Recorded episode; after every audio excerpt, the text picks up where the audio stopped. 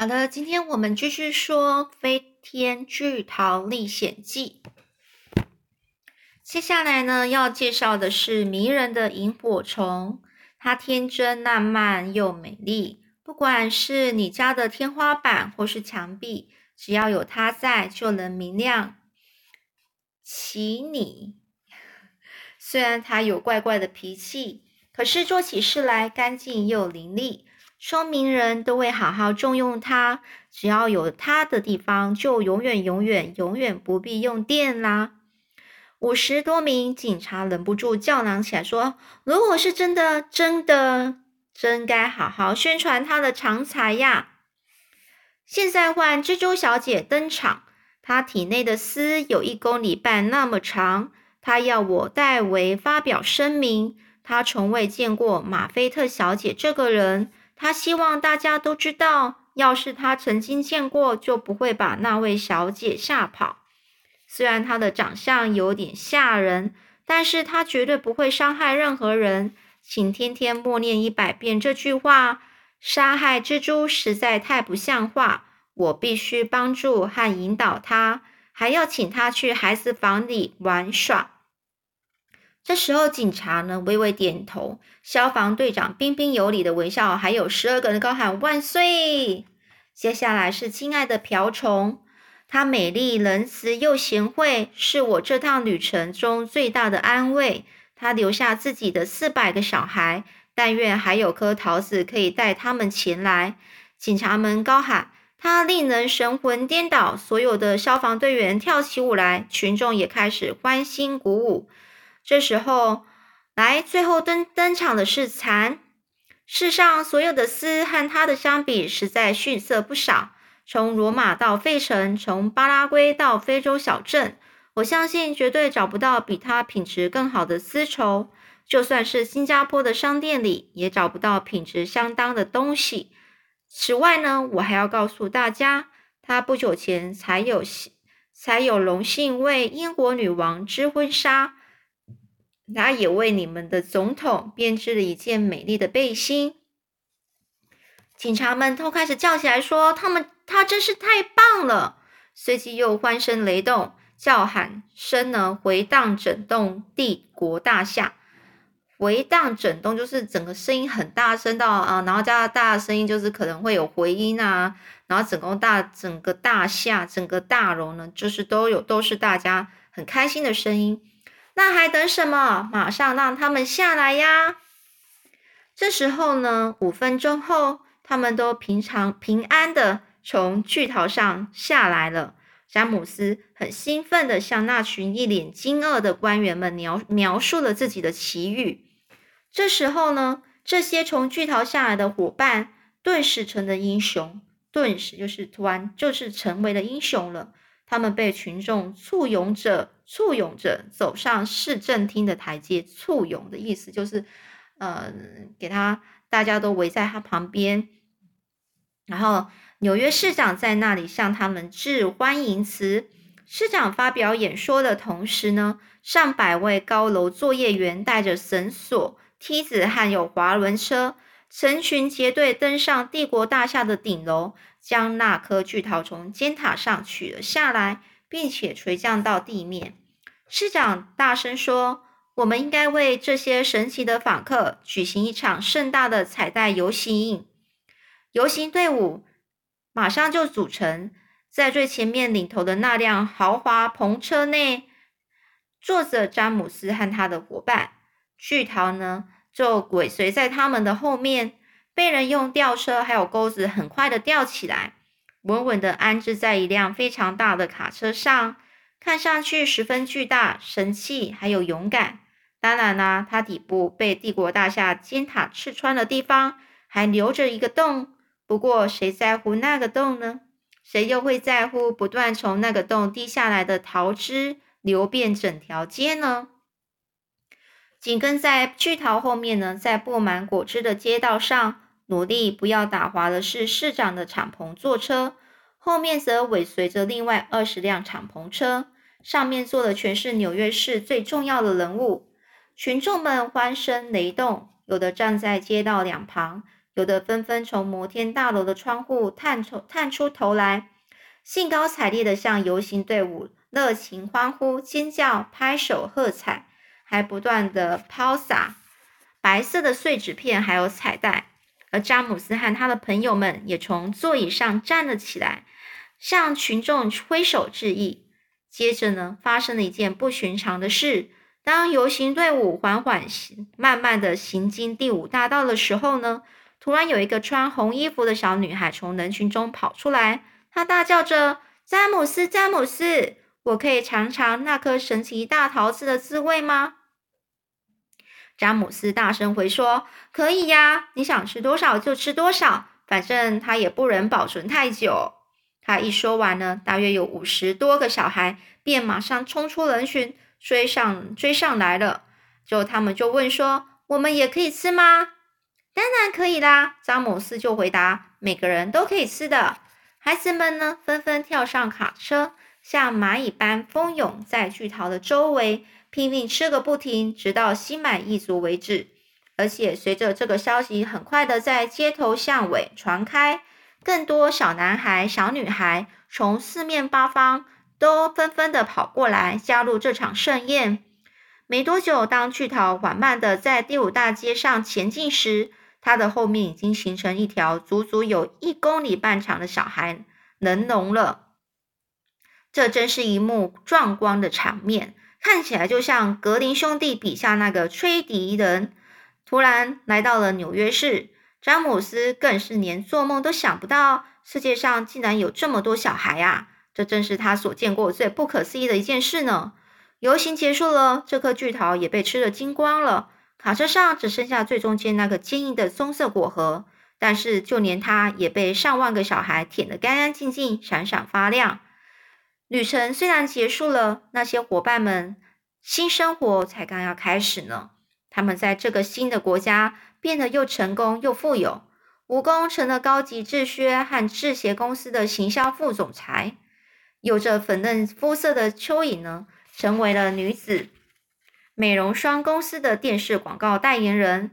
蚕还有蜘蛛小姐学会纺织尼龙线之后呢，他们合伙成立了一家工厂。专门生产特技演员表演时所使用的绳索，萤火虫变成自由女神手中火炬里的那盏灯，也因此每年为这座城市省下一一大笔的电费呢。绿色老蚱蜢成为纽约市交响乐团的团员，他的演奏很受欢迎。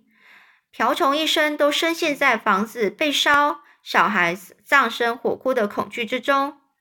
所以，她嫁给消防队员，从此过着幸福快乐的生活。至于那颗巨桃的果核，则是被永远安置在中央公园里，成为著名的纪念碑。它，但是它不仅是纪念碑，也是一间著名的房子。房子里住的不是别人，而是鼎鼎大名的詹姆斯·亨利·特洛特。一星期中的任何一天，只要你敲敲门，那间房子大门随时会为你打开，你也会被邀请进入那间著名的屋子，去参观詹姆斯最初和那群伙伴相遇的地方。有时候，如果你的运气够好，还可以发现绿色老蚱蜢也在那里，舒服安静地坐在火炉前的椅子上。或许瓢虫也正好路过，顺便进来喝杯茶，聊聊天。还有可能见到蜈蚣特别前来向詹姆斯炫耀刚上、刚出厂的漂亮靴子。每天呢，都有成千上百个孩子从各地涌入这座城市，到中央公园参观这颗著名的巨桃果核。而且呢，如果你还记得那个曾经是世界上最悲伤、最孤单的小男孩詹姆斯·亨利·特洛特，现在已经是。和全世界的小孩当朋友，和他们一起玩了。由于许许多多多多的小孩呢，不断要求他讲述还有巨桃一起冒险的经过，所以他打算有一天要坐下来，好好把这趟旅程写成一本书。他真的这么做了。这就是你刚刚读完的这本书啊。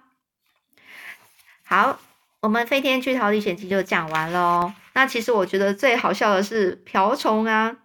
瓢虫一生呢，都深陷在房子被烧、小孩上生火哭的恐惧之中，所以她嫁给了消防队员。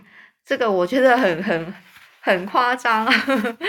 好，OK，那我们来认识一下这个作者，叫做罗德达尔。啊，罗德达尔呢，其实呢，他的爸爸呢，呃，原来是挪威人，不过呢。在这个罗德达尔十四岁的时候呢，他的父亲发生了意外，失去了左手，不过仍然是有能力为自己系鞋带哦。所以呢，当这个罗德达尔他成年之后呢，嗯，他们呢全家呢就搬到英国，开始经营一些船舶经济事业，非常成功。那罗德达尔的母亲呢叫做苏菲，也是挪威人，他们呢。呃，所以呢，罗德达尔呢，他们家呢总共有五个孩子，但是很不幸呢，他的大姐就是最大的那个女儿呢，最大的在七岁的时候就去世了。很可惜的是，他的爸爸因为太伤心难过了，也罹患了肺炎去世了。这时候罗德达尔才三岁，他对父亲可说是没什么印象啊，因为那时候实在太小了。罗德的父亲呢，之前曾经有结过一次婚，所以罗德呢，他有两个比他大的多的一些的同父异母的哥哥和姐姐。所以每年夏天呢，罗德和三个姐妹呢，还有两个异母兄姐呢，就是不同母亲同样父亲的姐兄弟兄兄哥哥和姐姐，都会由罗德的母亲一起带到一起去挪威度假。这罗他们的罗德和他们姐妹们都感情非常好哦，所以呢，就是会有一些呃特别的很开心的一个家家人，从小就虽然是不是一个很富裕的家庭，但是至少都是很开心的可以长大。那其实呢，这边有特别介绍说罗德达尔他的写作秘诀。他说，他写故事灵感就可能就是一天的任何每一个时间出现在心里，他必须要马上的把灵感写下来，然后呢，不然呢，他就会跑掉消失。所以呢，他一定要马上找一支笔，或是看到有什么笔、蜡笔、口红，或是呢一任何可以写字的东西，写下几个字，他就会写下几个字。然后呢，等一下他回去的时候就会记得了那些什么那些东西。然后呢，他就会用一本老式的红线。红线练习簿呢，把那个灵感写下来。哎，所以呢，这个他就说了，我收集灵感的原因是因为这个里面故事的情节这种东西呢，可遇不可求，就是可遇不可求的意思，说，嗯，很很很难遇到的，是很难得的。每个月呢，我都觉得情节变得越越少。他觉得呢，一个好的故事一定要有很好、很很棒的情那个情节，就是故事的内容。情节就是故事内容，一路跳动着的能量。他觉得，哎，就是里面故事内容一定要很丰富啊，一直到结尾。写作的时候呢，我全部都考量在于说，我绝对不能写出让读者觉得很无聊的这样一个恐怖的场面。所以写一个故事的时候，我。就是要，他就说，我就不停的要创造出各式各样的情境，让那些读我的书的人呢，就觉得哈哈大笑，然后会让那我的读者会觉得很入迷，而且又会很兴奋的、很紧张的说，不要停，不要停，继续念，继续念。OK，所以这就是罗德达尔的故事。那接下来呢？因为你在看罗德达尔的一些系列的书呢，里面呢都会有一个固定帮罗德达尔画插画的一个人，叫做昆汀布雷克。那昆汀布雷克呢，其实呢，这是他是跟罗德达尔是一个搭档，就是这两个一个人是写文字，一个另外一个写插画，帮他画画。所以呢，这是一个也是很特别的。你都可以去慢慢的去，当你看他的书籍的时候，你就会看得出来，他每一个画风，呃，其实你看到那个画，你就知道啊，那个就是就是就是昆汀布雷克这个人画的，懂哈？OK，所以呢，这个像有一些作品啊，像巨人啊，吹梦巨人，这也是罗德达尔的故事咯。吹梦巨人的英文叫做 BFG，BFG。那有有我这边有一些，我有英文版的书。那嗯，所以呢，还有一些其他系列书，像是《巧克力冒险工厂》。OK，好，那我们今天就这样喽。我们下次我们会再讲另外新的故事。